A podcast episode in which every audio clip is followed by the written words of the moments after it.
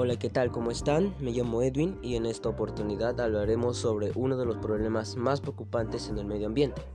Hoy hablaremos sobre la contaminación del agua. Comencemos. Como todos sabemos, el agua es un elemento indispensable para nuestra vida. Muchos de nosotros no tomamos conciencia de la gravedad que puede llegar a contaminar los océanos, ríos, lagunas que hay en el mundo. Muchas personas arrojan basura al mar sin pensar en el daño que hacen a los pobres peces, que se enredan y hasta asfixian con estos productos que el hombre mismo ocasiona. Ese no es el único problema. La deforestación y el tráfico marítimo influye mucho en este tema. Y ese es un problema que debemos solucionarlo ya. ¿Cómo podemos solucionarlo?